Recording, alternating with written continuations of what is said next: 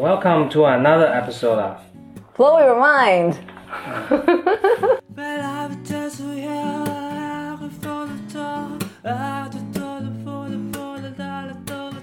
呃，我们这是二零一九年的第一期，我们邀请了一位也是 BYM 的听友哈。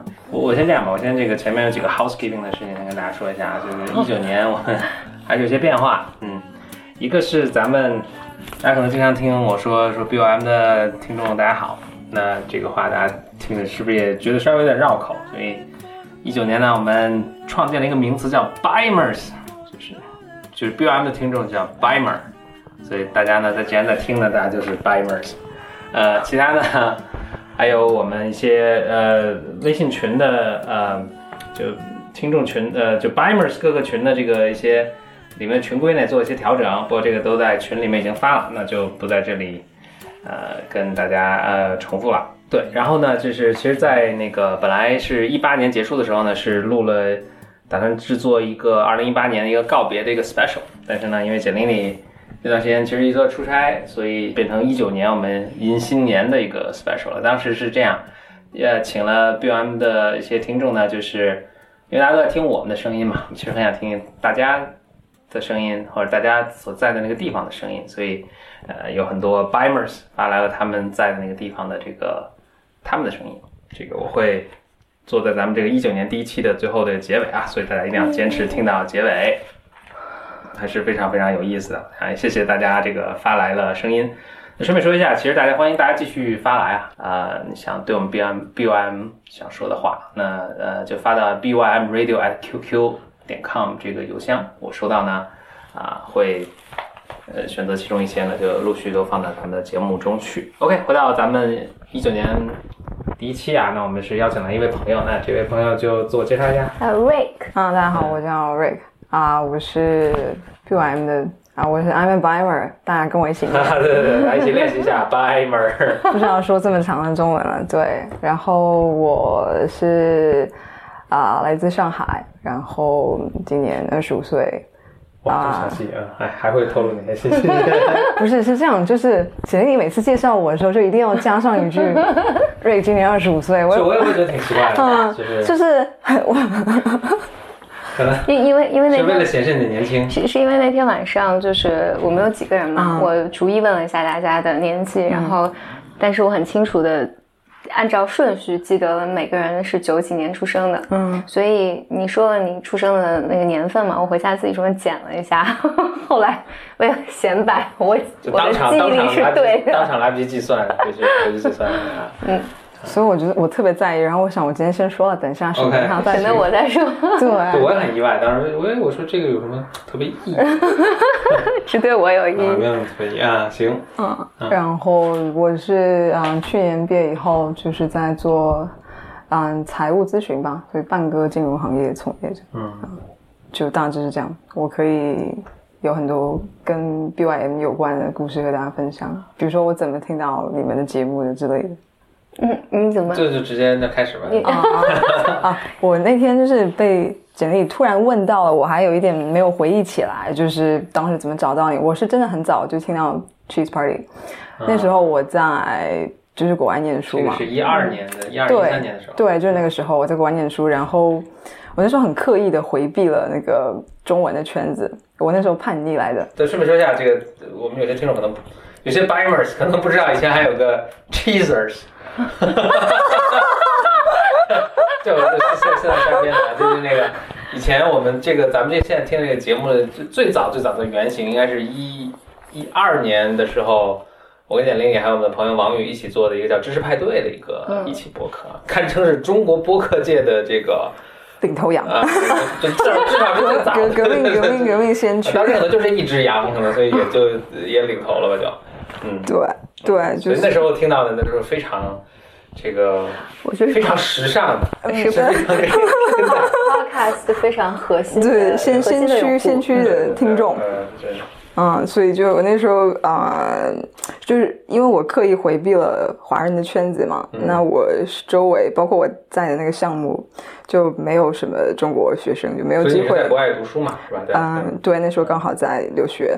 但是就带来一个困惑，就是我发现我到了一个点，我还蛮想要讲中文的，或者我想要听到一点母语的东西。嗯，那时候不像现在有那么多选择，然后也不像现在，所以就开始听郭德纲。并 没有。对，然后我就是在豆瓣上就是搜嘛。啊，我可能是搜到了一些心理学性，因为我对心理学一直感兴趣，什么关键词之类的，就搜到了你早期作品。我居然叫作品，什么作品？嗯，还有他写的一些文章，或者是讲就是心理咨询的设置，或者心理咨询是什么之类的，我已经记不清楚了。因为我就通过简历里，然后就看到了，就是豆瓣那个广播还是什么电台的那那个，就直接在那个页面放的。你知道什么？最早那个时候，就中文界还没有，当时还没有，你还简历你还记得吗？当时还没有播客这个东西。是，对。所以当时我们就去豆瓣申请，但豆瓣有一个叫音乐小站，对，音乐小站。啊，我们现在，我到现在每每周还会收到什么那个音乐人小站的每周的一个这个，他会给你总结一下，说这周有多少人听了你的内容，最近都是零个人。所以当时申请了个音乐人小站，然后做了个 MP3 的文件上传的。嗯。嗯，你看多么原始的一个红洪荒的时代。是，然后后来就听了剧派对，觉得非常欢乐，非常非常有意思。然后后来我其实见证了你们整个创业的过程。诶，我是一直对心理学行业比较关注，所以我在嗯关注你们节目早期的时候，我也在想说，其实中国是没有人做这个事情，但是我不知道你们居然就会成为那个，就做了这么一件事情。哎，我没有办法预设嘛，我没有办法品味。嗯，所以就最后看到简信现在，嗯，包括今天有机会到北京来参加 新绪的活动，非常开心。你比如说我经常那个呃，因为我经常收到观众来信嘛，等会儿可能还读读两个，就是经常会有人说哦，说我以前是听我知识派对，后来我听说简单心理，但我一直不知道这是就是你们搞的，是一拨人搞的什么的。后来还有说我以前已经关注简历里，后来又在哪儿看到了峰哥，后来才知道你们也搞在一起。什么意思？哎，对我正好说到呃一个用户呃给我发，这这肯定是一位理工科的这个呃就背景的 Bimer 啊，他说他也是就类似这么一个经历，就是什么反正知道在其他渠道知道张小雨，然后其他渠道知道什么田螺姑娘什么，然后又知道我们，后来天天我们一起还录过播客，他就说了一个词，他说这个没想到这个世界如此收敛，嗯。对，反正大概的意思就是有趣的灵魂终将遇见吧，大概那种，就没有那么奔放。就是 就是你你在各个地方看到有趣的东西，因为最后发现其实他们都是有有关系的，联系在一起的，就很很逗。我正好就借这个机会说几个呃用户留言吧，就是其实咱也一方面好久没录了，所以这个中间这个空档时间比较长，其实收了好多用户留言，我还没来来不及读啊。但我读几个呃我我印象很深的，一个呢是其实因为当时一八年底的时候嘛。啊，顺便说一下，我们今天录今天录制是一一九年的一月一号。对，一八年底的时候呢，其实真的很多人发来这个感慨啊，说陪伴咱们走了这么长时间啊，所以大家都说，很多人都说到说一八年最高兴的一件事情就是发现了 BYM 啊，by 成为了一名光荣的 b y m e r 我们也很高兴啊。呃，还有一位一封信，我是觉得特别写的让我很动容的，他说他是一名偏远地区的学小学教师。当时就申请入咱们 BYM 的群了。他说呢，入群的目的呢是想接触一些呃不同的人，看到不同的世界。我觉得言下之意就是希望自己能够变得更丰富，然后也能给他的学生们带来一个更丰富的呃世界。因为他也说到自己是在挺偏远的一个地方，所以在这儿如果你在听的话呢，我觉得也想跟你说，也祝你新年快乐。然后啊，我觉得你的学生其实也挺幸运的，能够遇到你是他们的老师。嗯，哦，还有一个很有趣的啊，那这个是我们今天分享的最后一封信了啊。他说，他说到这个简历和峰哥呢，他说你是我们我最喜欢的这个呃一对 couple。他说他的这个 couple 的 ranking，他这 couple 是有排名的，咱俩是排正好排第二。哈哈哈第一名呢，后面更精彩。而第一名，他他最喜欢的 couple 中，第一名是 Neil 和 Trinity。哦，黑客帝国的那个那个，嗯，他们就他们排第一，我觉得也是可以接受的。他咱俩排第二嘛，他排第三的是谁呢？是 Claire 和 Francis，就是那个总总那个叫什么？House of Cards，House of Cards 啊，所以他的第一和第三名说，咱俩正好排在俩人中间，说第一和第三一看都是 fictional 的啊，就是我我觉得，看在他心还挺不容易的，看他心目里面咱们俩是 fictional 的，对对对啊，特别是说几个很强的 couple 嘛，嗯，对，我们再努努力过一再过一阵，可能就是超越 Neil 和 Trinity，OK，所以那呃 Rick。带来了怎样的话题呢？想跟我想跟我咱们 Bimers 分享呢？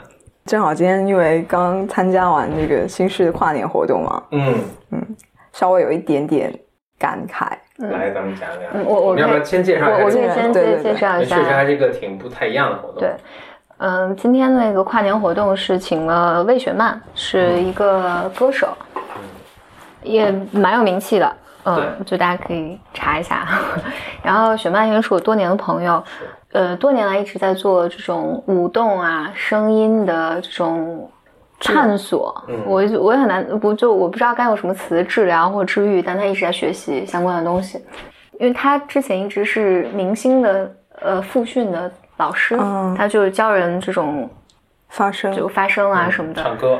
对，然后但是他后来就转向了，反正最近他那是仍然是他工作的一部分，然后但他现在最近几年一直转向在做帮助人通过声音来探索自己、一起表达。对对对，然后所以就是我们大概一年半前就一直在讨论，想一起做个课程，然后但当然想把这个课程做成线上的。就这一年半来，我们还没有做很多尝试，但大概两个月前跟雪曼商量的，就一月一号，今年新年的时候他来新市。带着大家做做一次这种声音的尝试，所以今天来了，大概有就是在一个相对封闭的空间里面，就通过声音来探索。他做的非常大，呃，比较结构化，就是三次，呃，三个不同的阶段。对对对，三个不同阶段，通过你的声音，就你你，嗯，有一些结构性的指导，然后让你随意的发出声音，在七分钟和十分钟之内随意的发出声音。然后还是挺震撼的，嗯嗯，就是大家会不断的共同编织出一些声音来，是，嗯嗯，我也觉得就是挺不一样的，呃，然后就是为什么我会对这个有一些不一样的感受呢？因为我我自己是一个，嗯，比较严也。嗯，不能这么形容吧，但是我找不到更好的形容词，就是 I'm a serious yoga practitioner，就是因为现在大家都声称就标榜自己骨灰级的瑜伽瑜伽，瑜伽 选手，并并不是，并不是，我我我大概第一次接触瑜伽是二零一九年，二零 二零一九年，已经接触了，已经接触了二十四小时，二零一四年夏天的时候，嗯。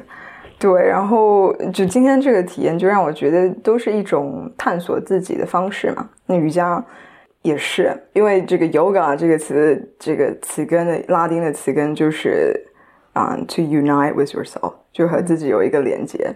那无论通过什么方式，用声音也好，用瑜伽也好，嗯，可能我觉得今天的方式更原始一些，比起瑜伽来，嗯，因为因为声音是一个没有形状的东西，shapeless。你没有办法去摸到它，去感，你可以感受吧，但是就是很难用言语去形容、描述、表达这个到底是一个什么东西。你就是你有一个感觉，好，That's it。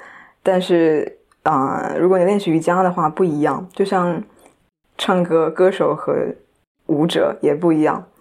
跳舞，你更多要用你自己的身体。那创作音乐。It's making something out of nowhere，就是从无到有了，所以我觉得就是今天的这个声音的体验会让我觉得比瑜伽更更原始一点。当然，嗯，瑜伽里面也会有唱诵，就比如说我练习的这这个瑜伽叫做 Ashtanga 八支瑜伽，我们会在练习的每天练习的开始和结束都有一个 opening mantra 和 closing mantra。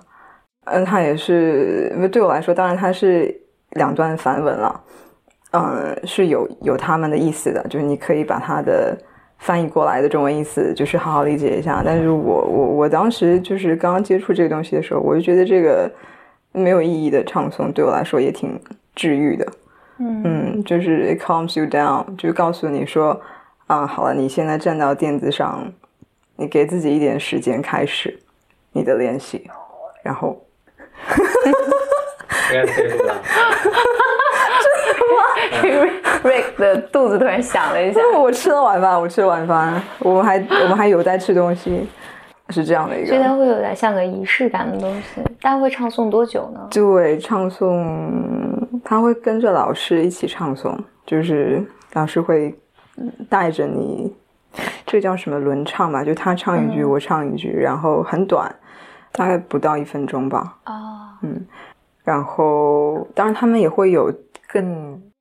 集中的，就是我整个就是为了唱诵，但是我好像还没有 really try that，所以不知道那个到底是我也不太好评论，因为没有感受过嘛。嗯，如果大家有兴趣的话呢，我还可以跟大家解释一下，就是 Ashtanga Yoga 是是个大概是什么什么样子的。嗯，大概是什么样子？它还是蛮有意思的，就是我相信大家就是普通人去体验过那个。瑜伽教室的瑜伽课，大部分就是老师告诉你说，我有一些什么动作，然后他给你一些要领，或者他告诉你一些身体的顺位，你要把自己的肌肉或者说，嗯，不知道身体的部位摆成一个什么样的方式，尽你所能，然后就完了。但是桑卡它是有一个有一个体系的，它是后面的这些所谓的现代的瑜伽的原点，嗯嗯。它有有一个，一共有六个序列，但是普通我们练习者一般都是在第一和第二序列里边练习。那就像一个广播操一样，它有很多动作都是规定的，就是我就是从第一个动作做到最后一个动作，这个都是写完了的，就是这个是有传承下来的。那我每天站到垫子上，就是我唱完了，然后我就开始我的练习。然后你所有的动作，你必须要跟随一个老师练习。因为不然的话，你就不知道从哪里开始嘛。那他会一个一个把动作教给你。理论上来说，你每个动作都是你老师教给你之后，你就是每天就练习到你老师教给你的最后一个动作为止，直到他给你下一个动作。嗯嗯。所以，就你们想象一下嘛，这就像一个一个不变的一个 container，but 你每天都在变，你的练习每天也都在变。嗯，那这个。练习本身就变成了一个很好的观察你自己的容器，嗯，大大概就是这样，嗯，所以你你是比如说是每天或者每周都要去同一个瑜伽馆，同样的老师吗？嗯，在我最开始这是需要蛮大的就是投入的，其实我一开始也没有，但我下定决心要。就是我准备好了的时候，其实跟心理咨询也是一样。就是你觉得那一天到来的时候，我就有每天都在瑜伽教室，还蛮嗯，比如五点半我就起来了，因为六点半我就在教室了啊。然后我的练习可能一开始是四十五分钟，但是到最后的时候差不多一个半小时。哇！然后你再去上班？嗯，所以这个在我上班以后就很难了。嗯。嗯，在上班之前就就会有比较多的时间，上班以后就就就就就很难了。嗯，我我是很难想象在上班的时候早上五点半起来去啊，但是有非常多的，因为有同学嘛，有非常多的人他们还是这样做的，因为本身这个最早上是最好的时间，不管不管是跑步也好或者怎么样，你就去 feel like you're refreshed，你就清醒了嘛。嗯。今天那个就是它不分三部分嘛，今天练习。后来那两部分我们不是你没参加，没没参加。后面两部跟前面是比较不一样的，不一样。嗯，第一个是随便随意发生嘛，嗯。第二个是你只能发原因，长元音。嗯。然后到第三次的时候是前面长元音，后面可以随意发生，你也可以说话。嗯嗯。我在那个做第一部分练习的时候，就想起我以前在大学的时候。我去上了一门那个戏剧表演课。嗯，我们每次上课之前，你就要打开你的声音嘛。当时就会是，反正把舞台，我们上课就在一个舞台上，把舞台灯全关了，那就全黑啊。嗯，那大家就是你爱干嘛嘛，躺着也行，怎么都一般都是躺着，然后大家就随便发声。那个教授就说你们随便发声，就给你们二十分钟。哇，二十分钟，反正很长，我可能很长，我有时候都睡着了嘛，就是。所以不知道发生多长时间，嗯，他就挺长的一段时间，就是哦，大家就也是就是很很很自由自由风格啊，随便把自己发什么样的嗯嗯，我我是以前学舞动，然后也是在舞动一一年舞动课上，我跟雪曼是同学，我们俩这么认识的。然后舞动它里面也也是有有一个 sector，就是做真实动作，就是它，但它一般都会给你配对，比如说我跟雪曼是一组。什么是真实动作？呃，它就叫 authentic，是假动作。对，就是做假动作，就是 authentic 的那个动作。然后，但它它那个设置里面会给你配一个呃 partner，就比如说是雪曼，然后雪我在做动作的时候，雪曼是观察我的。然后，但我可以随便做任何动作。然后就是等于等于一个 group 会分成一半一半，就是比如这十五分钟是你们十五个。你可以做任何动作，发任何想想发的声音，然后你再再轮轮换，比如雪曼上去的时候，我来观察他，然后之后会彼此给反馈。嗯，他是用这个方式来做。我我觉得这个也和 yoga 还有和性质量很像的，就是一个观察者的存在。就是瑜伽也是一样，你很难就是或者或者有老师的情况下，你的练习会更。有进展吧，因为他能看到你看不到的，然后给你反馈。对，嗯，有时候你你选择不看到。哎，对对对对对，是的，是的，嗯。我记得雪曼那时候给过我一个 feedback，我是我是那那里面我至今就是唯一一个还记得的，就是我记得我跟雪曼嗯配对的时候，我做了一个什么动作，雪曼下来下来跟我讲，但当当时那个课程里面还会有对动作有分类。就是你做了多少什么样的动作，然后他在你要你要记录，嗯，但雪曼有一个给我一个 feedback，就是我那时候怎么讲呢？那个肢体的动作幅度特别小，然后雪曼就是说你如果能做一个大的就好了，嗯，某种意义上在那个时候就对我特别特别重要，就是你那时候害怕，以及在生活中有些其他你害怕的事情，然后你觉得不自信的地方，就是你没有办法。你没有办法伸展，然后他其实特别简单，他就说，他就说你你你你只伸到了前面，就你只伸到了这个距离，你把整个手伸出去，嗯，就会，他说你可以试试这个，就这种 feedback，其实不是治疗师，也不是老师，但是就是同伴给你的这些 feedback，就在那个场下就特别特别重要，嗯，然后那个时候发很多声音，所以今天他，我觉得某种程度上一上来是。第一个设置让大家来发真实声音，嗯，就是对很多人刚开始是困难的，嗯嗯，但如果经常做就没那么困难了。我旁边的男生就是我感觉他第一轮、第二轮，他到第三轮后半段才有一点声音，嗯嗯，这个今天的这个就是团体的这个感受，有一点和你刚刚分享的那个，比如说。更亲密的同伴不一样一点，就是它更模拟了，也不模拟吧，它有时候会让你联想到，就是，毕竟他那个声音是所有人，同时你能感受到很多其他的人，嗯，就更会像一个，like 啊，模拟就 simulated society，就 it's not a society，but somehow 你会觉得说啊，这个里面有，当然也可能是我投射。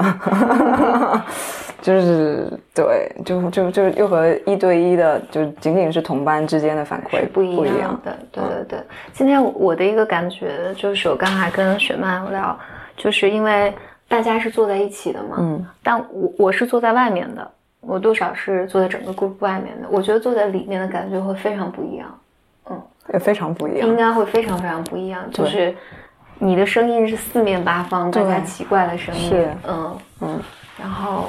然后共同在，但是第一个小节我听起来，我的意象就我觉得特别像进到一个 森林荒原原野。里会有一些与人兽人兽共舞，对对对，非非常非常神奇。嗯，我是等了一会儿的，我是没有一开始就发出声音，我是等了一会儿说看看这个会 演变成什么样，然后我就发现就变成了就是森林的状况，然后你就很难打破这个。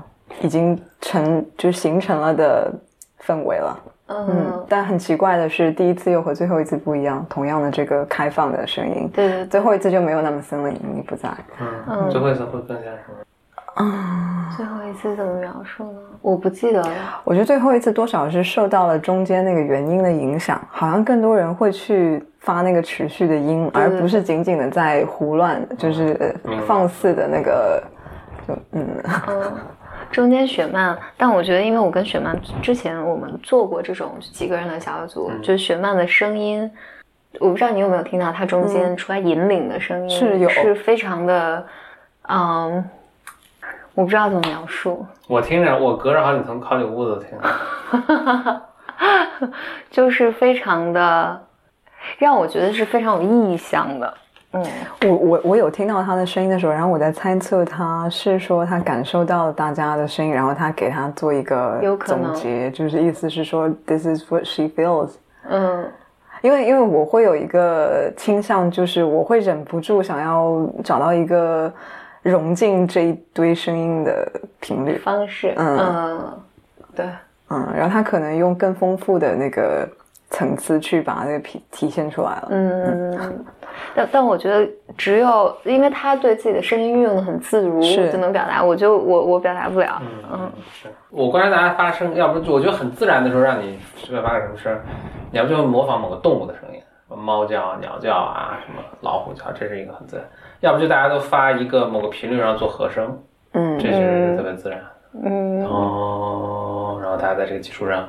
再加上是阿克贝了，嗯，但整体上大家今天这三个都是没有什么调调，没有，毫无调调，没没有任何韵律或者节奏或者那个路人路人如果经过了一定不知道在干嘛。我我之前对今天晚上有幻想，我就想就大家不不在发声嘛，然后我觉得里面肯定现场创作出一首歌来，对，不肯定有人的声音是特别那种。激动的或者特别的那个什么的，我当时想，因为周围是居民小区，我我当时还想会不会有人投诉？对对 对，而且中间时间没有那么大声。我忘第二次做和和就是那个原原因的时候，因为大家的声音就变得越来越大，是。越来越大。然后所以雪曼 就说：“你们把门门给开开，嗯，我就开一些缝。啊，我能让声音出去。” OK，嗯，那那这个房子隔音还挺好，因为我其实。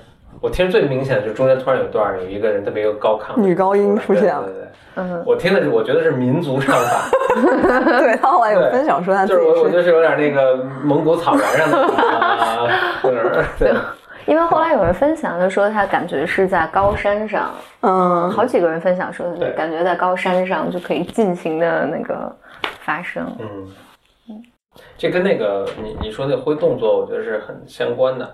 一般人挥动作都是特别拘束的，是，呃，除非你是学过跳舞的什么的，就是一般是非常拘束，没完全没有打开到我们身体的极限。嗯，声音也是，其实你平常也很很少有机会，比如特别大的声音，或者发特别特别饱满的声音，都都机会不多。但但我觉得雪曼一直，我反正这几次跟他聊，我觉得都都有这种，有的时候你有一些声音是发不出来的，嗯。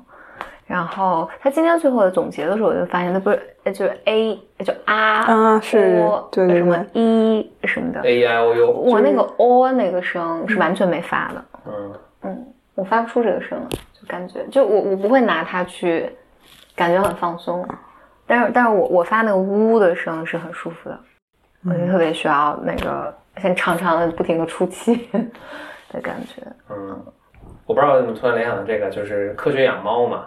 我去专门，就是我不养猫嘛，然后我想科学养猫嘛，我就去看了这个猫，就是人耳朵能听的频率是二十到两万赫兹嘛，我就去查猫能听的频率是多少，大概它最低频大概也差不多能听到，比如说好像是几百或者几十大几十，反正就是跟人差不多，可能比人稍微，但是它高频能听特别多对对对，所以猫其实它最自然的听的声音是在比较高频的上。所以我想，我平常跟它说话，它肯定老觉得有一个特别特别低，就是就就好像，就是大家如果以前听过磁带，就是正常人说话，就他肯定听听我就是说话，就觉得这个人说话很费劲。所以我现在，我现在跟他，我现在跟他们说话的时候，都会这么说话，就比较男高音。啊，对我的注意力就哎，你最近好像 正常，嗓子好一点。之前一直感冒啊。在那接说，就看这个，我觉得他一直可能很担心我的状况，但现在可能好了一些。所以他们那个，我看那个，我还看了一个挺逗的呃视频，就是兽医说建议说，大家给猫取名儿不要取王二这种，而要取啾啾这种，就是就是要尽量高一点，哦让它能够听到啊，就它它容易它它更容易识别你的声音，因为你嗯其实你听特别低音的人，你也对，你是不太能，就是说特别就低音开那个重，你是听的一可能不舒服，二是你不太容易辨别这声音从哪来啊。嗯，所以我说这个呢，就想跟大家说一下，要科学养猫。就是我们老老要用，比如说我听什么声音舒服，你去猜测猫；或我吃什么东西舒服，猜猜测。其实猫它跟你反正完全不一样。嗯，嗯那这个话题就结束了。，Yeah，好。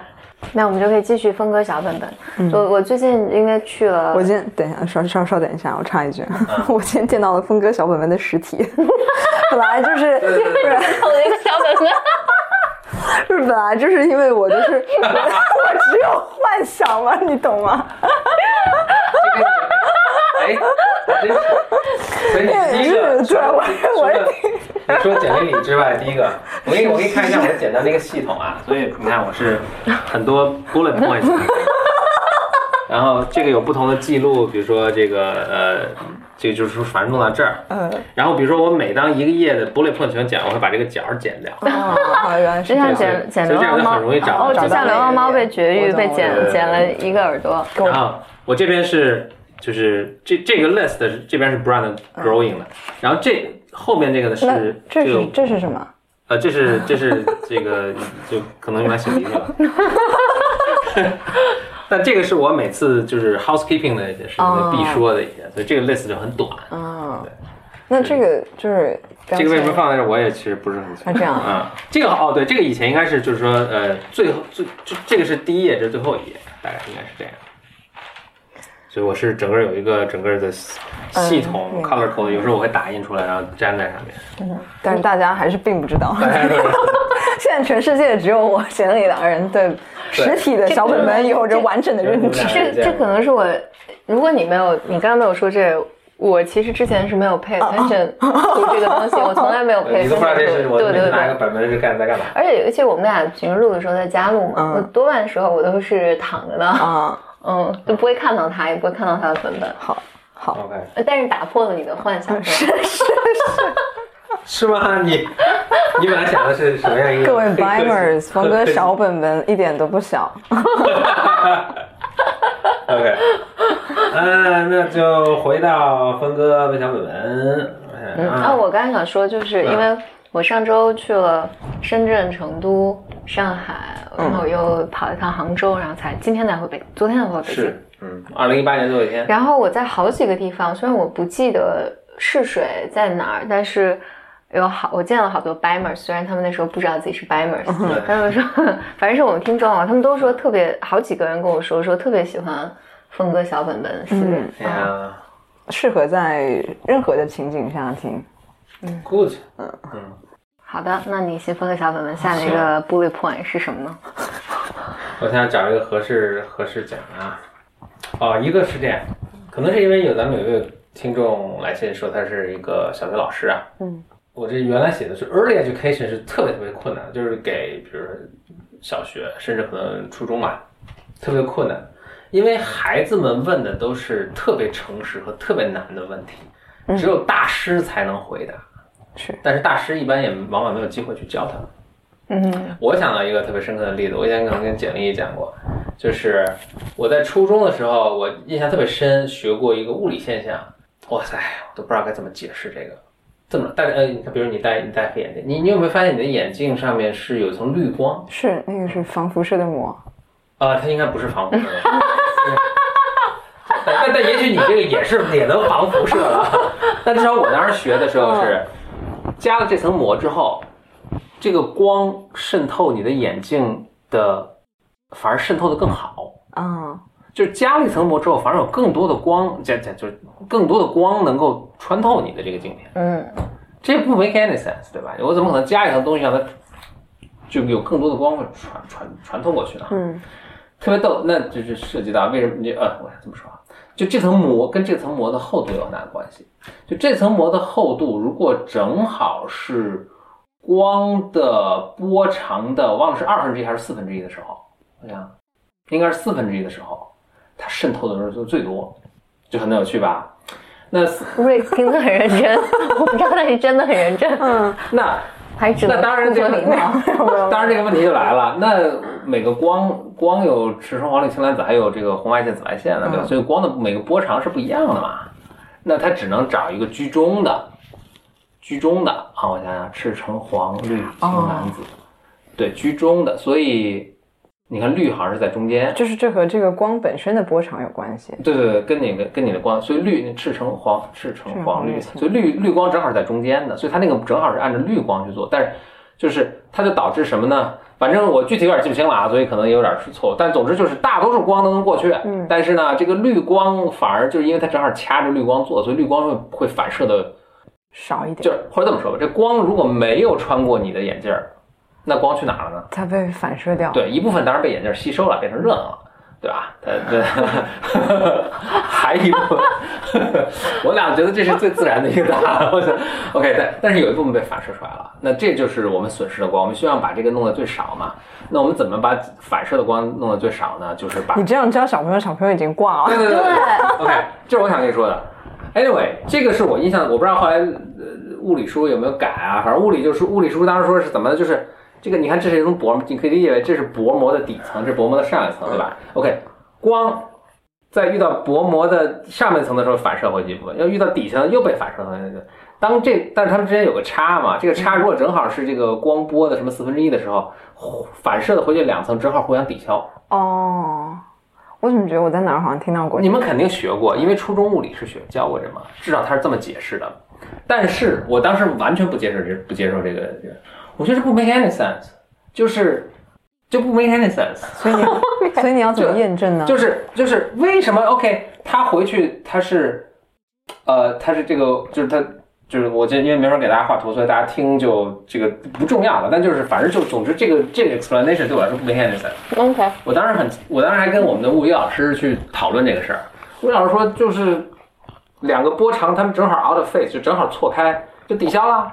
我说即使都抵消了。但这能量都是打出去了，但你不可能影响我往前走的光。总之吧，反正就是你能理解我的 argument，然后就我觉得老师这个对吧？所以我当时觉得我有问题，嗯，因为好像没有任何人觉得这个是有有这个，大家都很很就觉得这个很很容易接受。然后你直接从字面上说是能理解，但是它确实完全没有说服我。直到我后来都上大学了，我有一次看了一个。理查德·费曼的演讲视频，Richard Feynman 你知道，那是最牛最牛掰的物理学家，什么得诺贝尔奖。他在讲同样的一个现象，嗯，他是在给一帮大学生们讲讲这个，就是都可能都可能是研究生了。他就说，我们发现有这么个现象，就是呜它反射了，然后呜它反射了，然后当我们调节这个厚度呢，他们有时候有时候这个穿过的就多，有时候穿过的就少。我们发现，在厚度是四分之一的时候呢，它是穿过的最多。为什么是这样呢？I have no fucking idea。哇，我当时就是，我特别震撼。我觉得，一就是他如果没有任何 idea，那我觉得 nobody has any idea。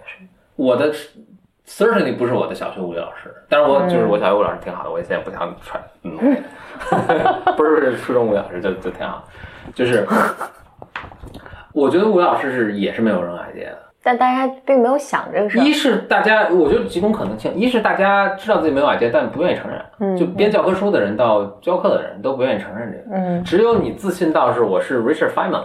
嗯，我我 I have no idea，就是因为 Richard Feynman 就说过，就他特别爱教什么大学物理，就是大一物理什么物理入门课啊。他的那个他在加州理工学院的那个物理入门的那个。课程现在就是被全盘录下来，然后做成了教材，这是最经典的教材。他特别爱教这个，他就说学生问的问题都是我觉得特难回答的，让我使我想起我以前在学这些时候，当时那些脑中跳出的各种悬而未解的问题，我觉得那都是特别真实的问题。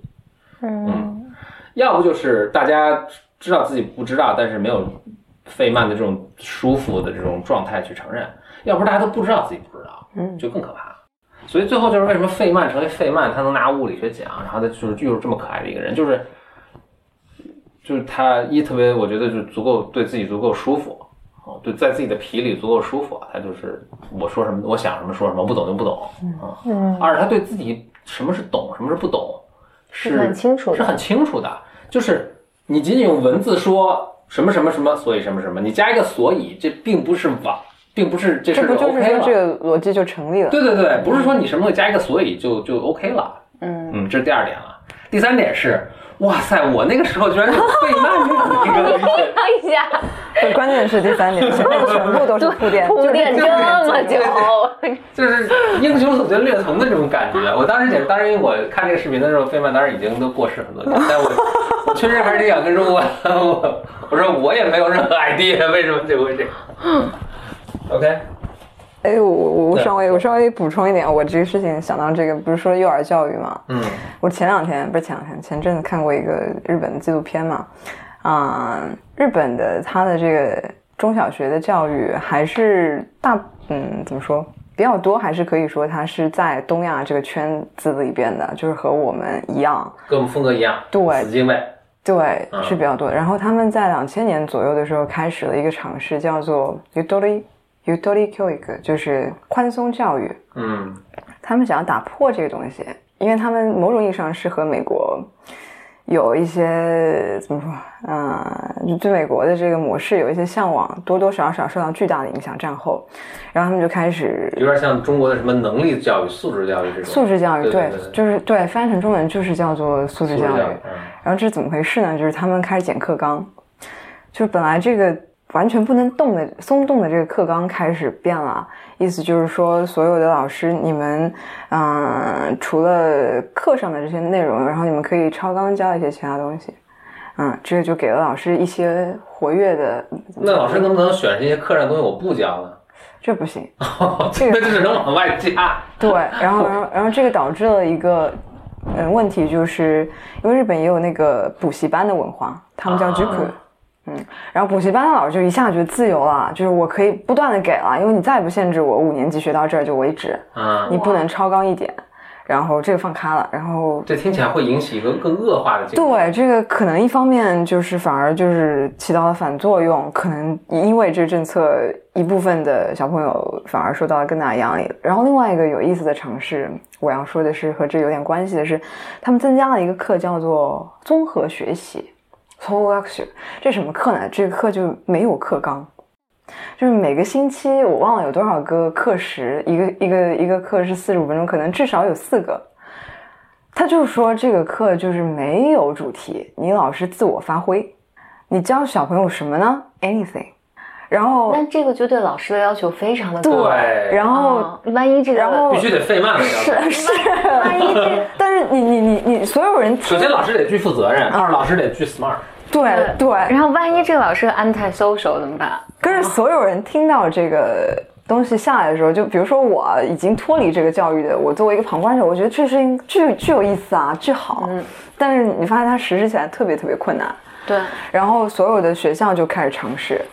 他们，我我觉得日本老师，嗯，还是要比中国老师，嗯，敬业奉献的精神多的，因为他们至少收入有保障，然后还受到尊敬，比较受到尊敬，所以他们还是蛮尽心尽力的去做这个探索的事情。然后那个叫那个纪录片里面就放出来有怎么样的尝试，比如说有老师开那种呃歌剧课，就是我整个学校我就做一出歌剧，然后从这个。嗯，编排到道具、舞美、灯光，简直就是 school of rock。对，就就就就是就是做一个 project，然后然后那个那那个音乐老师就你能看到他那个当时特别兴奋，因为天哪，居然可以让我做一件这样的事情，还挺美好的。嗯。然后有有人这样做，然后有有一个学校，好像我忘记那学校的名字是什么了。然后他们就是当时这个改革的怎么说，就是先锋一般的存在吧。他们做了一个探索，就是让小朋友去过一种怎么说，生产队一样的生活，就是养猪养牛，对啊，学农，你可以这么说吧。对，反正他们有自己的羊。只有这个年代，你你这个年代人能说出这词来。那那个我我记得当时他他在美国也是那个他们高中也是要学农，所以他吃过自己亲手养大的猪。这太夸张了。我大概这意思吧。啊啊，我我接着说啊，然后反正就是让他们养养羊、养猪、养牛，然后比如说做饭、生火做饭，就是还要有一定条件。对对对，他就是去创造，就是这学校就在山里面。嗯嗯，那可以。嗯，然后他就是就是钻木取火啊什么，反正就是那种野外生存的这这种课，就教给小朋友们怎么去。对，好像他好像说他这个综合学习的这个课的初衷就是说要教你怎么去生存，嗯，对，怎么去生活，怎么成为一个人，你听起来还是挺挺有意思的。对，嗯，然后因为然后这个东西还有其他的各种各样的，但是就是有种种原因，就是这个后来死了，不行。我刚想问说，这个也几乎二十年前的事了，后来怎么样？后来就没过，我我不记得有多少年了，反正就他他们的入大学的标准不改，这个是改革肯定是对，没有没有没有衔接上。然后更大的一个困难是，老师不知道怎么教，就是老师已经被限制在这个框架里面太久了。你突然给他说啊，我没有一个一个课纲，那我到底要怎么？他已经没有创造力了。就就没有办法进行，但是那个就是走在这个改革先驱的这个学校，它一直就是保留了那个原始的方法，一直到今天。然后还有一部分希望把小朋友送到这样的学校接受这样教育的家长，还是会会送过去。对他们那边现在就是还做了一些其他的，嗯，怎么说啊？更新创新，就比如说他们一天的这个课就是完全就无主题的。然后没有下课，因为老师说，他说我这个课没上完，或者我这个实验没做完，我为什么要下课呢？那就做完了再下课吧。嗯，然后他们的理念就是小朋友都都好，然后不一定说我一定要非要用分数去评判他们，他们就是比如说我养养牛养羊也可以教数学或者教生理知识，我就。比如说，我计算它这饲料吃每天应该吃多少，我就学了什么小数点，就加减乘除，我就可以了。这个这个我固然是我我还听我还听说过不同，就是回到说数学这个，就是呃，美国也创造各种这个呃，就尤其是数学嘛，大家都觉得学不会数学，什么都创造各种什么跳舞学数学，唱歌学数学都有。不过这个我觉得算术可能还可以教。但是更抽，我很难想象群论可以这么讲，对，就是，但总但是我觉得是很困难的，就是就是回说回来，就是我相信最好的学校，它的老师的素质是非常非常高的，责任心非常强，也许可以是，但是推而广之，而且还不能在所有的学生身上推广，你可能就是对一部分人他特别适用，反正最后他这个这个制度是死了，然后然后。但是有一批学生，因为他可能持续了还是蛮多年，十年至少吧。嗯，那嗯，就是说，对，就是为什么会有这个纪录片，就是因为他们最近刚刚步入社会，他们可能大学毕业了，然后工作了，然后这一代人是被跟跟踪跟踪跟对被跟跟踪调研了，然后他们受到很多就是呃各种各样的声音吧。评论，然后觉得他们因为就是这个很奇怪的课程的设置，包括他们的课纲啊有松动啊，就是要求降低。对，还有一个梗是，他们把数学里边的这个派圆周率就是当做三来计算了啊，嗯。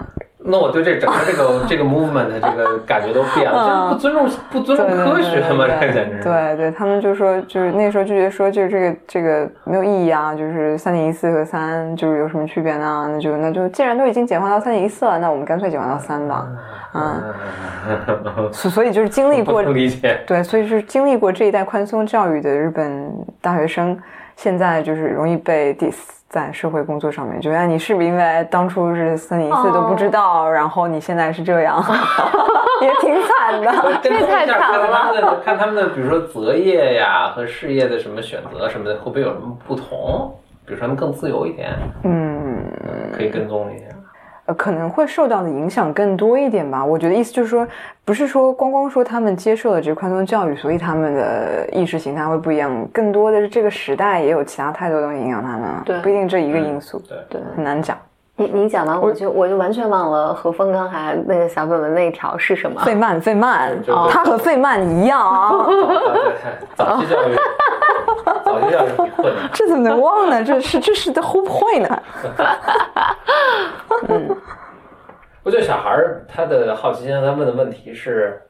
真的特别深刻的，苹果为什么掉地上？什么这个冬天树叶为什么会变黄？什么就是就是你没有一个特别丰富和洞察和勇于承认自己乃至人类无知的这个勇气，你是很难教的。嗯嗯，但多数时候我们在小学小的时候都没有一个一个靠谱的大人认可你的这个很幼稚的问题。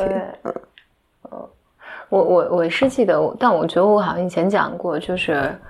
我是读研的时候，就是读那个，反正我们当时有一个工作，就是你会被 assign 到就是不同的 paper 上，然后你要回去读这篇 paper，而且研究它的就是呃前因后果啊什么，就 anyway，然后你下周来跟班里面讲这个 paper，就是就等于是大家各读各的 paper，然后过来讲，然后就有一个 paper，我读了两个星期。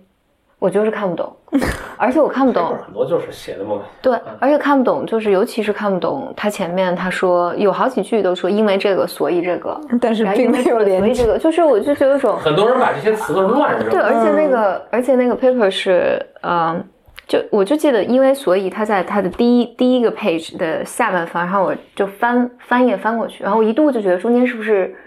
我没打印或者什么 少了什么，就是看不懂。但我我我那时候就比较傻嘛，那时候我就觉得肯定是我的问题，就我我搞不懂。我觉得人家 paper 都发出来了，不应该人家写的问题。然后，但后来发现就是 paper 的问题。后来我发现很多很多 paper 都是胡写，嗯，是。然后他都说因为这个啊，所以这个，我想我还不爱这这什么什么。然后尤其里面有些英文词，我以为就是一个什么特别大的 term，然后我还发现。他根本没必要用那个 term，然后，anyway 吧，对。因为你学的还是科学，都这样，你更不要想那些文科了，人文对对，人文什么经济社会学，那都是简直是瞎扯。哦，对，我想起来，我我我还那个，我我我当时讲这个的时候，我就我做那个 presentation，反正某一次我就做，我说这个 paper 说因为这个所以这个，但是我我不知道这个。为什么？因为他就所以这个，然后我们那老师 因为都要他要打分嘛，就给你 comment，给我 comment 就说你不要讲你不懂的东西。对，但是就是不懂。所以我就我我我看那个 Paul Brown 以前说，他说受过高等教育的一个，就给你一个基础的自信，是就以后你在比如买了个电器看说明书看不懂，你就会说这肯定是这个人的问题，就写说明书的问题。我现在就都觉得这都是写说明书，什么东西不懂都是这都设计的不好，这个东西。对。不过我回想到我小时候，我应该是小学的时候，我特别喜欢动物，我就问很多问问爸妈很多什么动物的问题，然后一起自己看动物书。我记得就有一次很小，还当时还挺小，应该就还是小学那边，我爸就跟我说：“那你现在对生物的知识已经跟我差不多了，你的问题我也不一定能回答，你就自己看书去吧。”我就开始以后都自己看书。OK，这个这个点。我给大家解解释一下 Google 是怎么 work 的。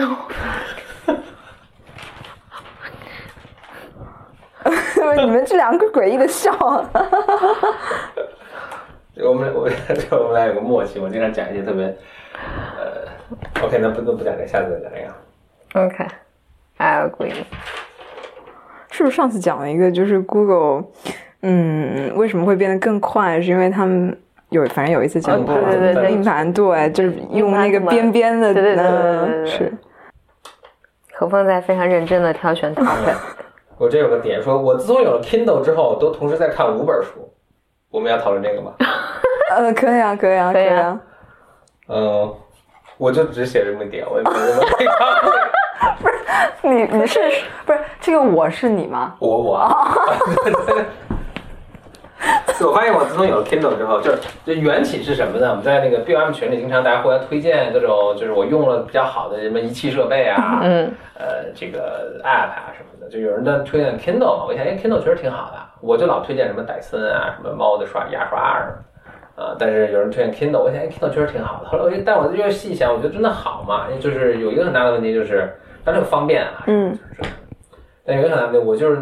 弄 Kindle 之后，我能往里塞很多书，是，而且 Kindle 的电子书又便宜，对，就塞很多书，但就老是四五本同时看，我就经常会看一本，看着觉得哎呀，这个真心话，换一本看，就齐头并进，你知道吗？就跟那个有时候你下载东西，你看那个，哎，大家都是百分之四五十一起一起往前走，然后差不多同时下完，就是 心情特别愉悦啊。对，我觉得那种下载软件它也是会就是控制说，哎，大家进度差不多。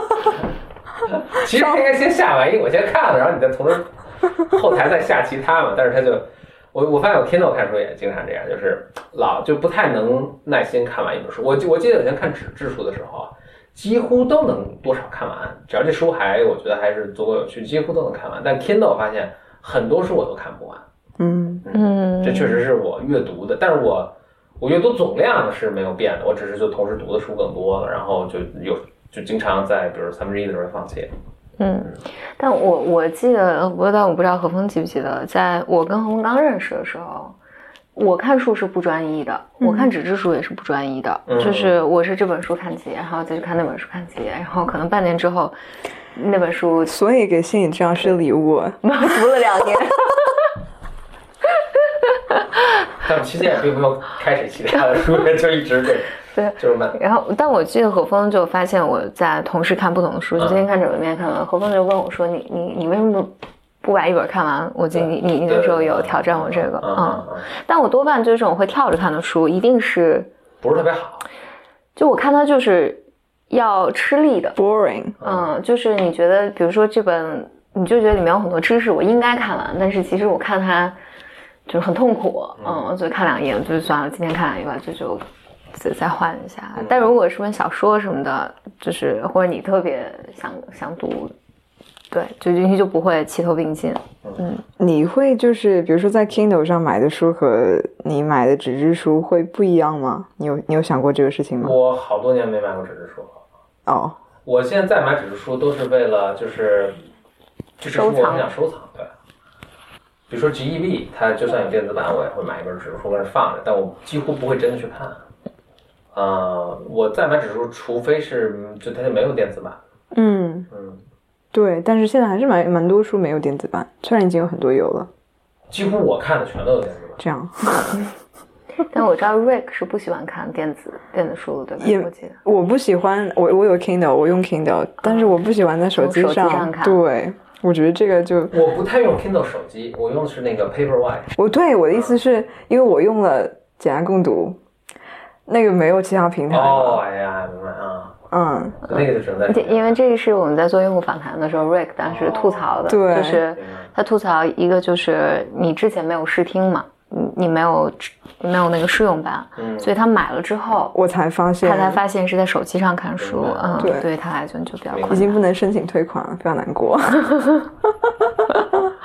OK，嗯，Kindle 是可以，因为它对我来说就是一个看书的机器嘛。是，而且它那个就是显示显示也嗯显示也不一样嘛。对，嗯嗯，所以手机就会有点抵抗。嗯，OK。我那这么说啊，我其实看电子书特别少，除非是我在非常哎对，on purpose 的在找一个，因为我我电脑里是有很多。那个电子版的 PDF，然后但除非就是我就是非常有 purpose 要从这个书里找一些什么东西，我觉得我能忍受在线上看。其他的书我都是买的纸质。电子书有一个有一个怎么说 bug，就是你不能来回翻啊。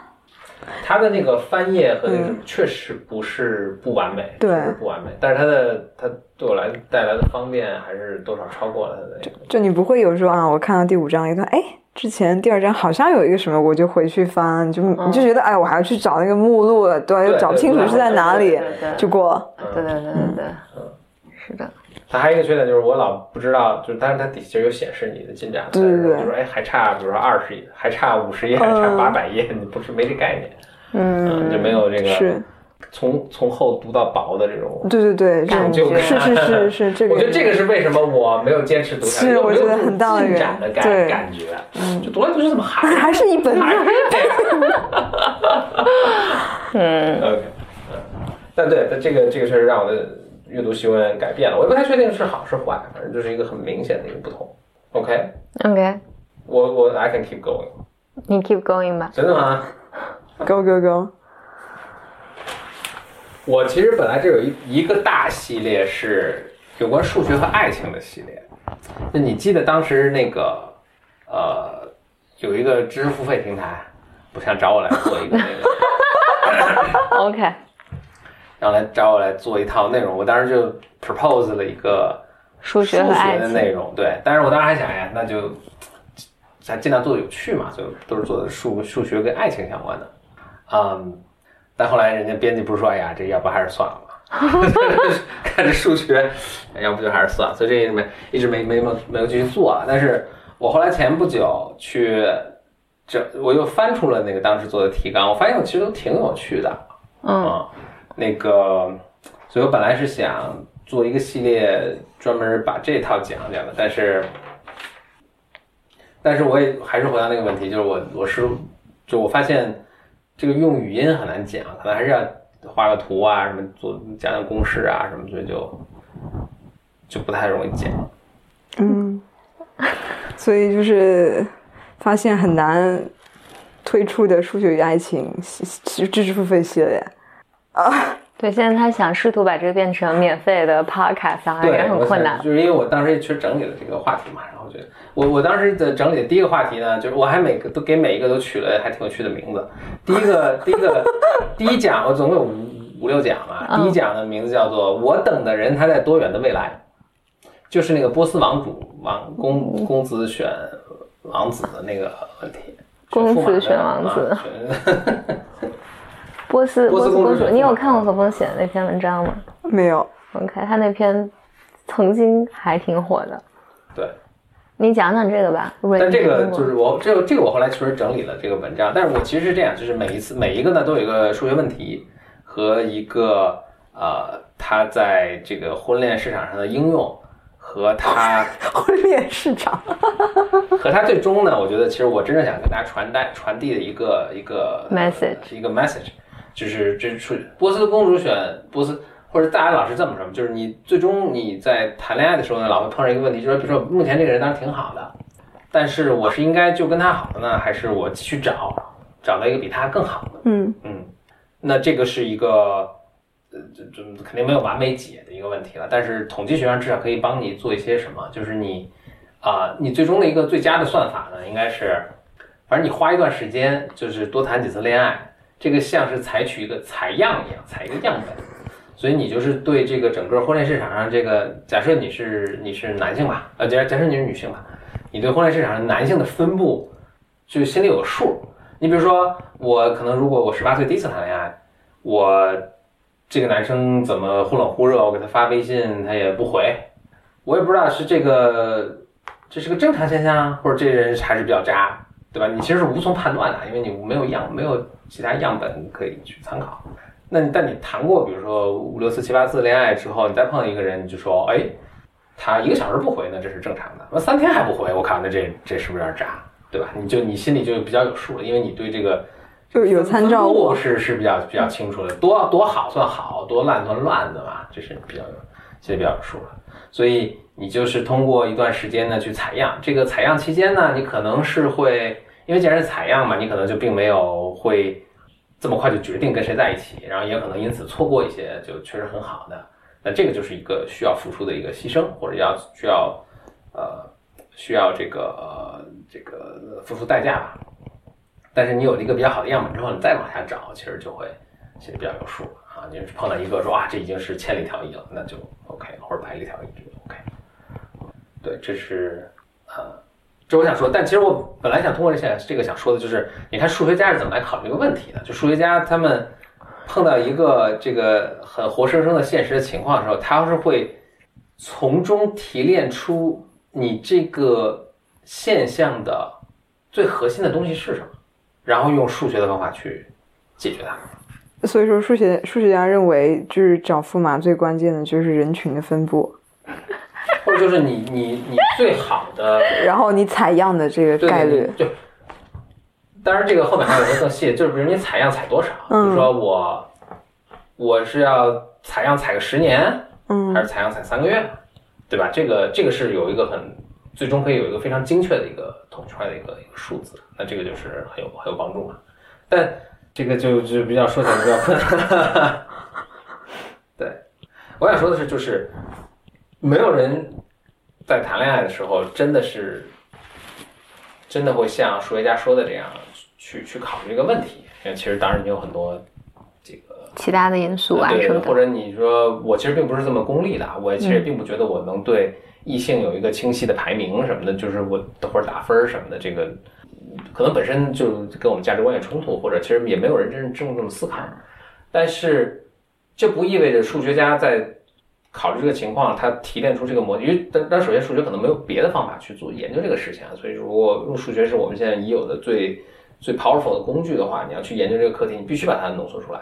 但是当你如果是你你这个模型建立的好的话呢，虽然它跟现实中有很多很不符的情况，但这个模型仍然是有用的，它提炼出来的东西仍然是，就它或者它做出的结论仍然是仍然是挺有趣的，是是还挺有借鉴意义的。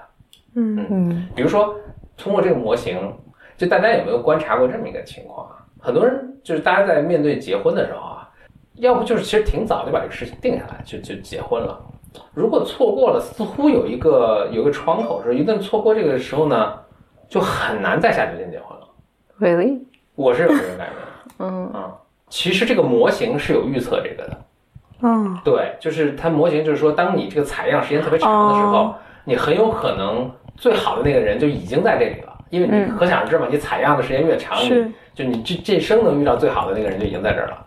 那你再往后遇到都不如他，所以你就很难再去做这个决定。嗯其实你想，哎，其实是有道理。嗯。当然，你也许不一定要建很复杂的数学模型去在这个所以我记得这个波斯公主选妃里面有一个有一个点是百分之三十多，是吧？对百分之应该是百分之三十七吧，应该是。嗯，好像在百分之头三十七，你都可以义无反顾的就采样的时间啊决定说就是这个人了。扔掉，嗯，然后但是百分之三十七之后，只要你遇见和之前就比之前你遇到最好那个好的，就嗯就是他了，哦是这个意思吧？对对对对对嗯对对。就是你投百分之三十七是最大概率你遇到了那个遇到过最好的人，是这意思吧？对对这有个巨大的前提，就是你还是得踩到百分之三十三十七往后。对对，所以这个确实是讲起来比较困难了。嗯，但但我觉得，但我觉得这个还是挺有趣的。就包括，因为我在想，就今天今天我们还做用户访谈，北京地区的，嗯大家好几个都都在，有两个人都在反馈，就是说他们都跟自己的咨询师工作过一段时间，有的也换过几个，就他就在问我这个问题，就是我怎么知道我和我自己的咨询师是匹配的？怎么采样？嗯，对我怎么知道这是一个好的咨询师？就是我跟他，我也没有什么，我也觉得他还不错啊。不多不好。对对对，我也觉得跟他是有收获有帮助，但是我就是安内伟吧，就是但我在想是不是其他的咨询师可能更好，然后但是我花钱这个但我觉得这个和其他的没什么差别啊，就是我觉得这还是他自己的问题。就比如说，你会问别人说我怎么找，我我我不我不是说心理咨询师啊，比如说你找一个钢，因为我最近正好在学钢琴，然后我找钢琴老师一样啊，对嗯对，你就不会你就不会到处问别人说，哎，我我我找这老师对吗？我我我我要怎么找一个好钢琴老师啊？我觉得你可能不会，但肯定有人会。我们有一个，我们有个朋友找那个网球教练嘛，就他不见得问了，但是他做很多调研，嗯。就观察，他会去看，就大家都晚上都在操场上上课嘛，他会去看这个网球教练是怎么教别人的，那个网球教练是嗯我觉得这就是这个过程啊。嗯然后你你有一个判断，你就找到了你要的好你的网球老师啊。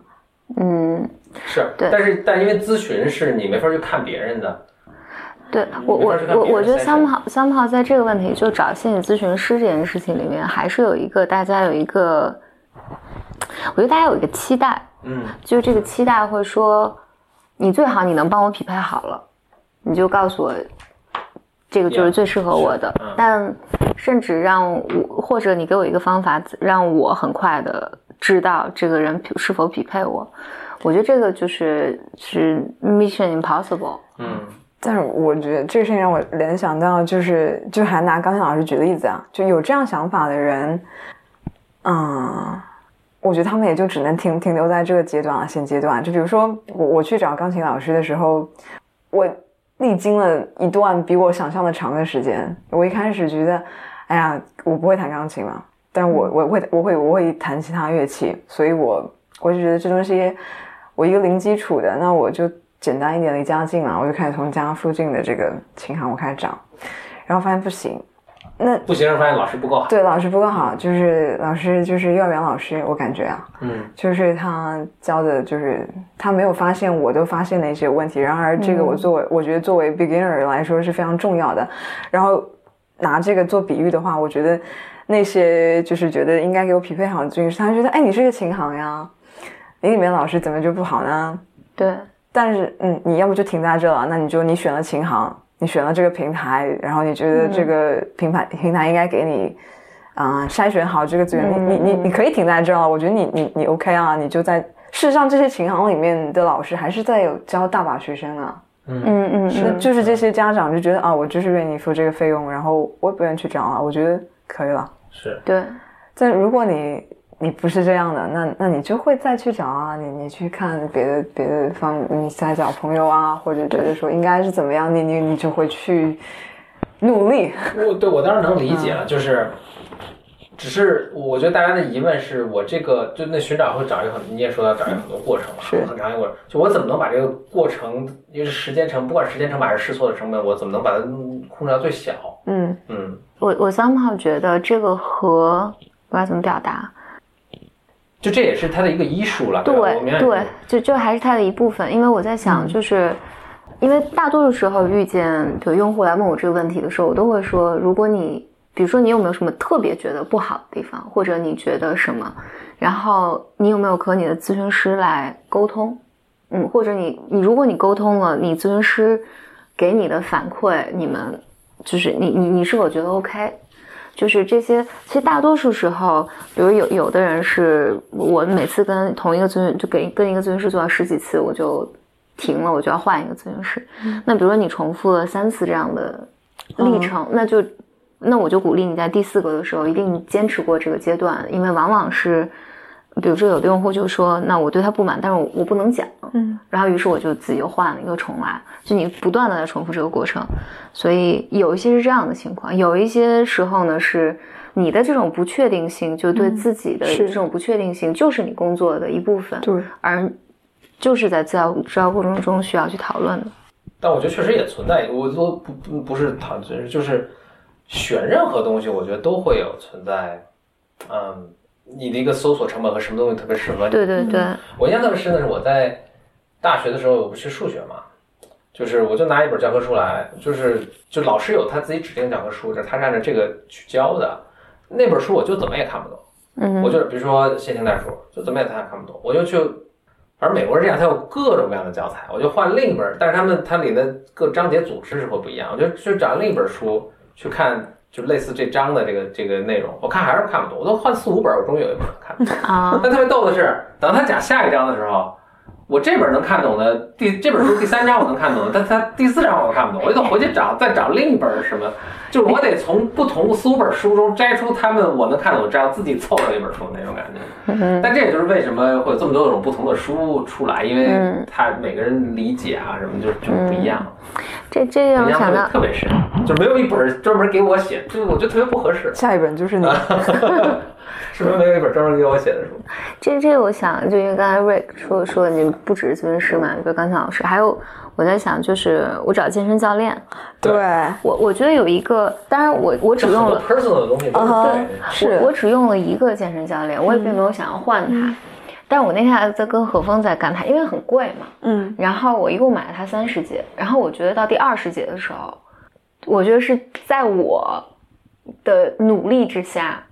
才帮助我的教练帮我找到一个我们俩适合的工作方式，就而这个东西是你就是不能把你自己完全的交给他，嗯，就我教练就是因为他是按照跟所有人的，就我希望你一周来三次，然后我今天练核心，然后下次给你练这个，下次给你练那个，然后他会比如说他会教我一些就是徒手的动作，嗯，然后他会给你一些器械，而我觉得教练永远都无法知道。哪些是适合你的？所以我刚开始就很努力的去了，我记七月份、八月份我去了一个月，然后趁着我出差了一次，然后我就再也不去了。然后我的教练就，比如他跟我沟通，就会说，比如说是给你的那个压力太大了吗？就是给你练得太狠了吗？或者什么什么？其实都不是。然后最后只好我来跟他定频率，嗯，然后我告诉他不行，嗯，不行，这个动作就是就是，比如他叫我徒手动作，我是他说你可以回家我办公室练，我就知道只要我这个阶段，你太痛苦了，我肯定不会练。而且我也完全记住这个动作，所以呢，我后来跟他形成的一个共识就是，我说那我每个周末来一次，你教我器械类的动作，嗯，器械类的动作我能非常清楚的记记得公斤数，记得做多少次，然后你给我制定好标准，然后我下周这个 week 里面我有时间我自己来再练一到两次，然后每周末我们换动作，这样就使得我。嗯，能够坚持。嗯但是我要非常清楚的告诉我的教练，不，这个徒徒手动作你不要教我了，嗯，就教了没用。所以说，如何找到合适咨询师有困惑的用户，可能存在一个问题，就是一个问题吧，就是他们刚好在这个阶段，他们还不能够明确的表达自己的需要，也不能够告诉对方他们要什么。对，嗯，我觉得是，或者是拒绝，就是这两个方向的事情都有可能。对对，但我觉得这个就是，比如回到心理咨询上，那这就是可能这就是个过程，而这这是一个，就它不是一个无意义的搜索的过程，这是个人成长的一个过程。我觉得是，但是但是对于用户来讲，我能理解了，就我花了钱，然后 就 why 这个过程要我自己 experience。你刚说那个教练呢，我在想，就是我现在突然有一种感觉，就是就是。反正这种 personal 的东西，它就是需要你有很你要付出很大努力，这个东西结果才能。就像我们以前，比如说你你你装修房子找个设计师，你老觉得说找一个设计师他应该对对对对对揣摩我的各种意思什么，后来发现根本不是，嗯，或者可能那种也可能那种种存在，但是巨贵，对。大多数设计师都是，就你就像你跟那个你的健身教练的沟通似的，我得跟你说好多好多我需求，然后好多人来过，最最终可能弄出一个东西，你还比较对。所以，我当时就我跟我教练就最近一个多月，就是我自己就会有一些进展嘛。然后我当时就想，天呐，就是这个教练，如果我自己不不去想这个事儿了，我的教练永远都不会。我觉得我们俩会永远停留在前头十五节，就是特别费劲。他也不知道为什么我不愿意来，然后。那个对永永远处在，然后他教我动作，我当时也觉得还行，然后回来再也不练。那那你的转折点是什么呢？是你觉得就是这样太难受了？对对对，就是太难受，因为刚开始你不知道嘛，就他让你练这个就练这个，他让你练那个就练那个。然后因为我教练会抱怨嘛，就是说你看我说让你回家练，你就不练，嗯。然后我就想我为什么不练呢？就是我花这么多钱，我是很想练的嘛，那我为什么不练？那就是这个东西不动不适合我，嗯，我就说那这个动作我不做。你能不能再给我个别的？就是因为它很多嘛，你能不能就变成器械？是，嗯，然后我教练还蛮好的，就是 没有你 明确提出你的需求的时候，对对对，我就跟他说不行，这个真的不行。但刚开始，比如说我就有一段练后背嘛，我的后背就是没有力气，女生都是这样，对对，完全没有。然后。我们找那个找了很久，嗯，然后你找不到那个方力的位置。对对对，而且刚开始找的时候，每次做我都想吐，就是特别痛苦。我就说能不能不练？他说不行，就一定要练。那我就想一定要练的话，那就只能我来告诉他哪个动作愿意做。嗯，但但这个就是我觉得你就真的是没有办法把你自己完全交给教练，你完全交给教练就本来就是一个磨合的过程嘛。对，你就只能跑了。嗯。就还是不能犯懒，这个东西必须得有你自己的 input，你自己的那个思考什么东西，它这个东西才能做好。对，而且某种程度上，我觉得你也自己也承担一些代价，就是，嗯，有一些东西就舍弃掉。比如教练就说，其实那样更好，然后我也知道那样更好，但是那没办法，那没办法，我现在就只能做这个。嗯，你你你你 take 这个 responsibility，就是，嗯。OK，那本期节目也差不多。嗯。嗯，那高兴，我们这个请来了 Ray，二零一九年开门第一期啊，非常非常非常荣幸。嗯，呃，还是一如既往，这个 Blower Mind 会在二零一九年这个继续陪伴大家。我们我稍微说一下这个我们这个群的这个规则呢，在二零一九年有一个调整，就是呃以前入群只有一个途径嘛，就是通过这个申请入群，提交这个申请表。那现在还有一个呢，就是我们现在各个群，我们现在总共 B M B M 有六个群啊，啊，你也可以，如果你听我们这个节目的话，然后并且你有朋友在我们群里的时候呢，是可以他来拉你入群的就开放拉入群了。本节目剩下的部分呢，就会是一八年底的时候，咱们 Bimers 发来的他们在世界各地的声音。新年快乐！新年快乐！谢谢，拜拜。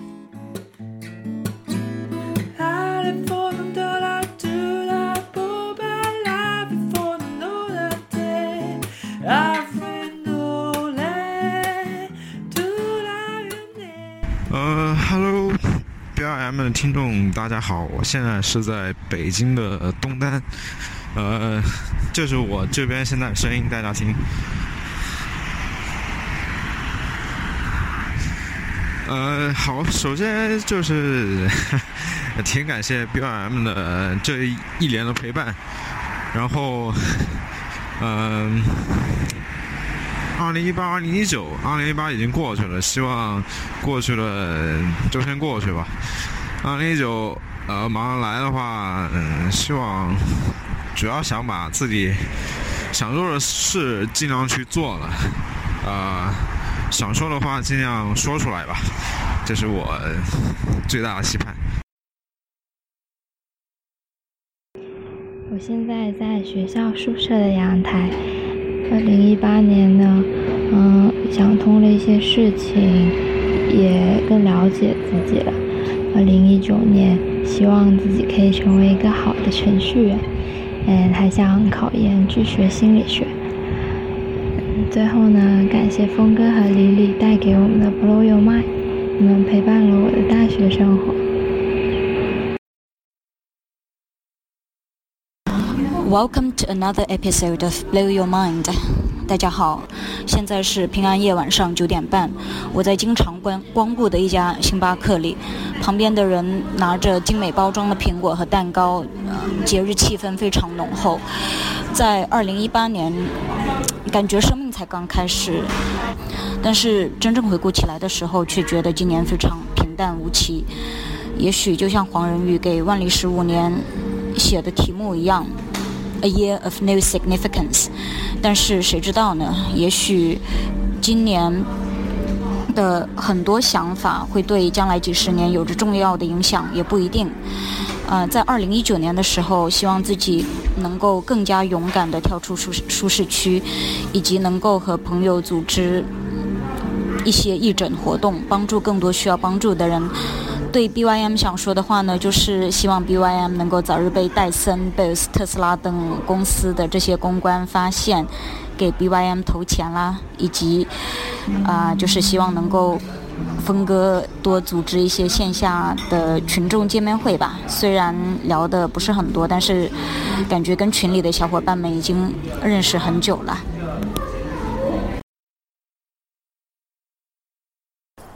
峰哥、简历你好，我现在在回家的路上，每次想起 B I M 就很幸福，想对 B I M 说 r o e n o l m e r r y Christmas。Hello，Blow Your Mind 的小伙伴们，还有水城的小伙伴们，还有峰哥和李李，你们好呀！今天是圣诞节，我特意趁着午休的时候。来到了一个我自己比较喜欢的地方，给你们录音。因为《Blow Your Mind》是一个我非常喜欢的节目，所以呢，我一定要在一个自己比较喜欢的地方做这件事情。嗯，这会儿的感受有点小紧张吧，因为不知道，毕竟是第一次录音，也不知道跟大家说点什么。但是说实话，水群呢真的是一个对我来说很特别的存在，因为在我微在我所有的微信群里面，只有水群是我常常发言的一个地方。我是一个很少在微信群里面发言的人。我记得我是一五年的时候知道简单心理的，然后在简单心理上面有一次看到了李李发布的一个活动，就是。嗯，他要进行他的书的签售会，然后我就去参加了，然后就认识了简里，然后就知道了峰哥，然后就知道了 BYM。再一次祝大家 Merry Christmas！现在我在小区的电梯里，嗯，准备去看电影。对，二零一九年想说的就是，我希望我在二零一九年能够更好的接受自己。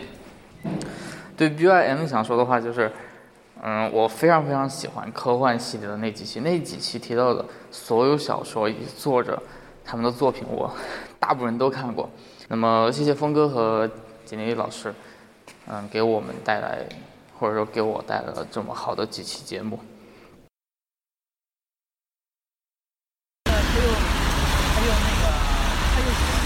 Hello Hello，峰哥好！现在在我家到吃饭点的十字路口，然后圣诞节的晚上，上海有点下雨。看到峰哥写的说要 get out of there，就还蛮感触的，就是感觉创作这个事情真的很棒，很重要。然后我觉得一八年我也做了很多突破吧，走出了蛮多的舒适区的。然后原本一直待了好多年的一个。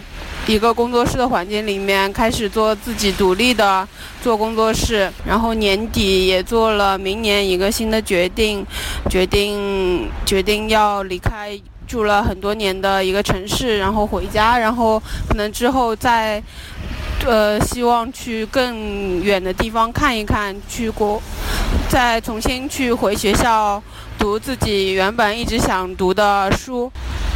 就是因为这件事情，就是在学习很多新的知识，然后做很多新的准备，嗯，就是还蛮蛮忙蛮累的。然后，但是走出自己的舒适区真的是很棒的一件事情，也很感谢好多在自己工作的时候都是 B Y M 的背景音陪伴着我每天的工作，然后。啊，好喜欢你们的声音啊！然后经常在等更新中，希望你们的小本本系列经常能够更新。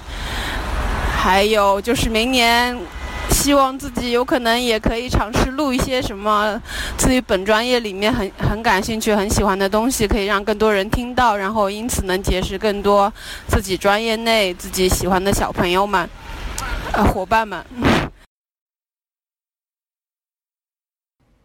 Hello，丽丽峰哥，你们好。我是一个在英国留学的研究生，我现在在宿舍，因为这几天一直在复习考试，所以就没有出去。二零一八年是我人生中最开心也是最难过的一年。开心的事情之一就是发现了《Blow Your Mind》，还有《得意忘形》，认识了李李峰哥，还有张老师。真的真的特别喜欢听你们的播客，嗯，给我带来了很大的帮助，给了我很多思考问题的角度和方式。二零一九年是我的本命年，我希望我可以顺利毕业，然后探索到 make me feel alive 的事情。希望 blow your mind 在二零一九年可以找到赞助商。谢谢你们。Hello，大家好，峰哥、简丽丽，你们好，很开心，二零一八年有你们节目的陪伴，也非常庆幸能够加入 BOM 的群，并且认识了一批很有趣的小伙伴，他们的想法经常会给我一些启发，也收获了满满的正能量。二零一八年做了很多看似很不务正业的尝试，但是。我觉得在做这些事情的过程中，对自己逐渐有了一点更清晰的认识。希望二零一九年能够把其中几个喜欢的事常规化，并且把这些感受多用文字记录下来。同时呢，也希望一九年可以顺利的写完论文。今天我很开心，因为带着酒去朋友家蹭饭了。唯一有一点点遗憾的是，那个小伙伴其实也是 B Y M 的听众，但是我没有好意思拉着他一起录这个音。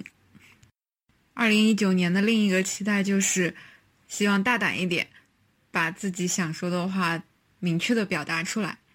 希望你们可以继续解读童话故事，真的太有趣了。大家好，我们在哥本哈根的学生公寓里。呃，Hello，我是今年新加入 BYM 群的，非常喜欢群里的氛围，希望在二零一九年能和群里的各位小伙伴们打成一片，然后继续分享更多的好物和观点。大家好，我是呃从知识八岁就开始听峰哥和简丽丽啦，终于在 BYM 找到了共同喜爱你们的伙伴，超级开心。爱你们，新年快乐，莉莉呀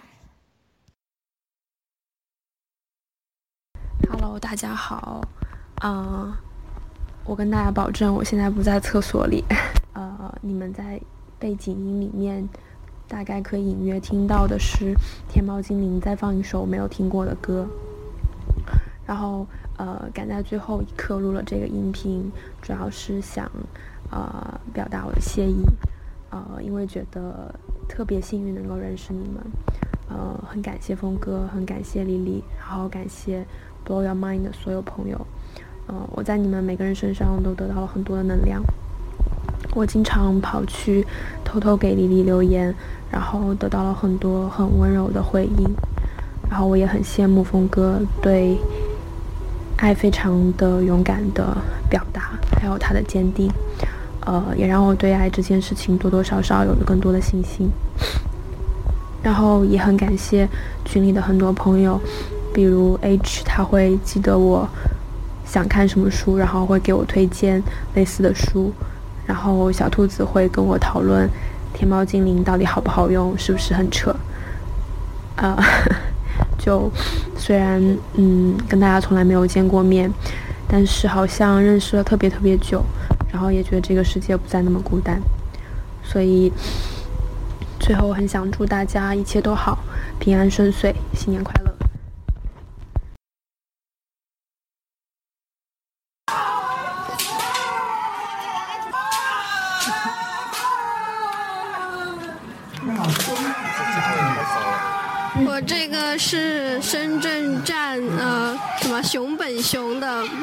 酷的一个舞台现场，然后现在是这个剑道的练习的声音，呃表演的声音。